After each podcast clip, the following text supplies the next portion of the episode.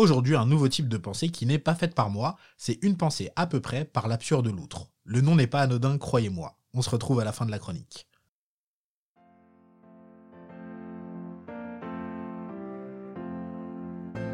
Radio Loutre présente les grands moments anodins qui n'ont jamais changé l'histoire. 8 novembre 1911. Dans un laboratoire de chimie quelque part en France. Marie Curie, veuve de Pierre Curie, reçoit un télégramme.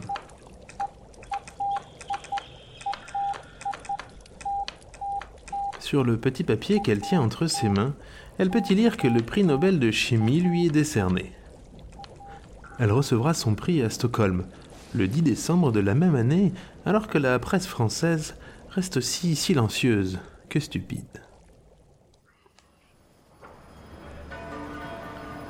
Quelques mois plus tôt, à l'autre bout de la planète, le 18 septembre de cette même année 1911, alors que le chantier du plus grand bateau construit jusque-là bat son plein, on annonce la date inaugurale du voyage du Titanic. Ce sera le 20 mars 1912.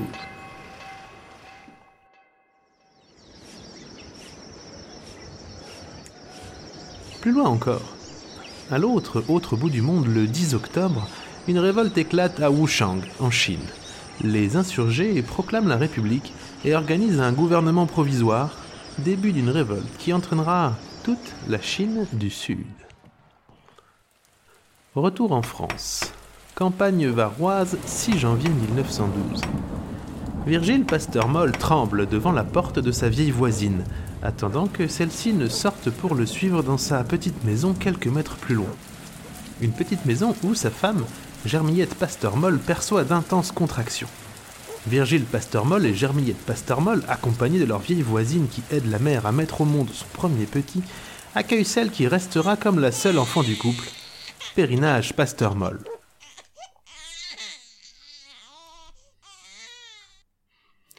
Plus tard, elle deviendra Madame Périnage de la Poutre Entière. Quand, passionnée par les travaux de Marie Curie, elle rencontrera Ravion de la Poutre Entière, héritier du domaine de la Poutre Entière, qui deviendra bien rapidement son mari. Mais ce jour-là, Périnage Pasteur-Moll se contente de naître. Dix ans plus tard, par une belle et chaude journée d'été, elle découvrira que sa couleur préférée est le vert. Cinq années passent encore avant qu'elle ne se résigne devant les faits, elle ne sera jamais une grande nageuse. Enfin, ce sera lors de son 47e anniversaire, à l'occasion d'un voyage à la capitale, qu'elle croisera Mingto Bilien, dont l'un des ancêtres traversa il y a bien longtemps la province du Bouchard. C'était Les grands moments anodins de l'histoire, l'émission qui, à défaut d'être pertinente, ne lésine pas sur les fonds sonores d'arrière-plan. Merci d'avoir écouté jusqu'au bout, j'espère que ça vous a plu. C'est très différent des pensées habituelles, mais personnellement j'ai beaucoup aimé. J'ai tapé un gros fou rire à la deuxième écoute quand j'ai un peu tout compris. Et oui, je suis un peu lent d'esprit.